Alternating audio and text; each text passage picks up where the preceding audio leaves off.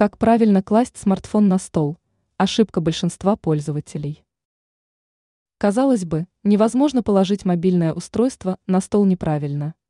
Однако, выполняя это простое действие, почти все владельцы гаджетов допускают грубую оплошность. В большинстве случаев люди кладут смартфон на мебель экраном вверх. На первый взгляд так и нужно делать. Дисплей защищается от царапин и остается возможность быстро узнать время.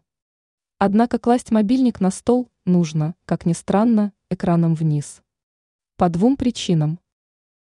Первая причина. Мобильное устройство охлаждается через заднюю панель. Если смартфон лежит на твердой поверхности экраном вверх, то температура поверхности гаджета не уменьшается. Напротив, мобильник только нагревается. Чтобы смартфон все же смог охладиться, его нужно положить дисплеем вниз.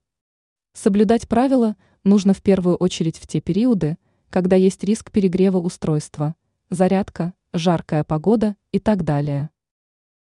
Вторая причина.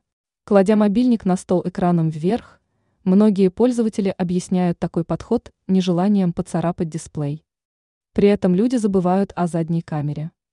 А ведь на ней тоже могут появиться повреждения. Если вы все же решите положить смартфон экраном вниз, то наверняка будете действовать осторожно.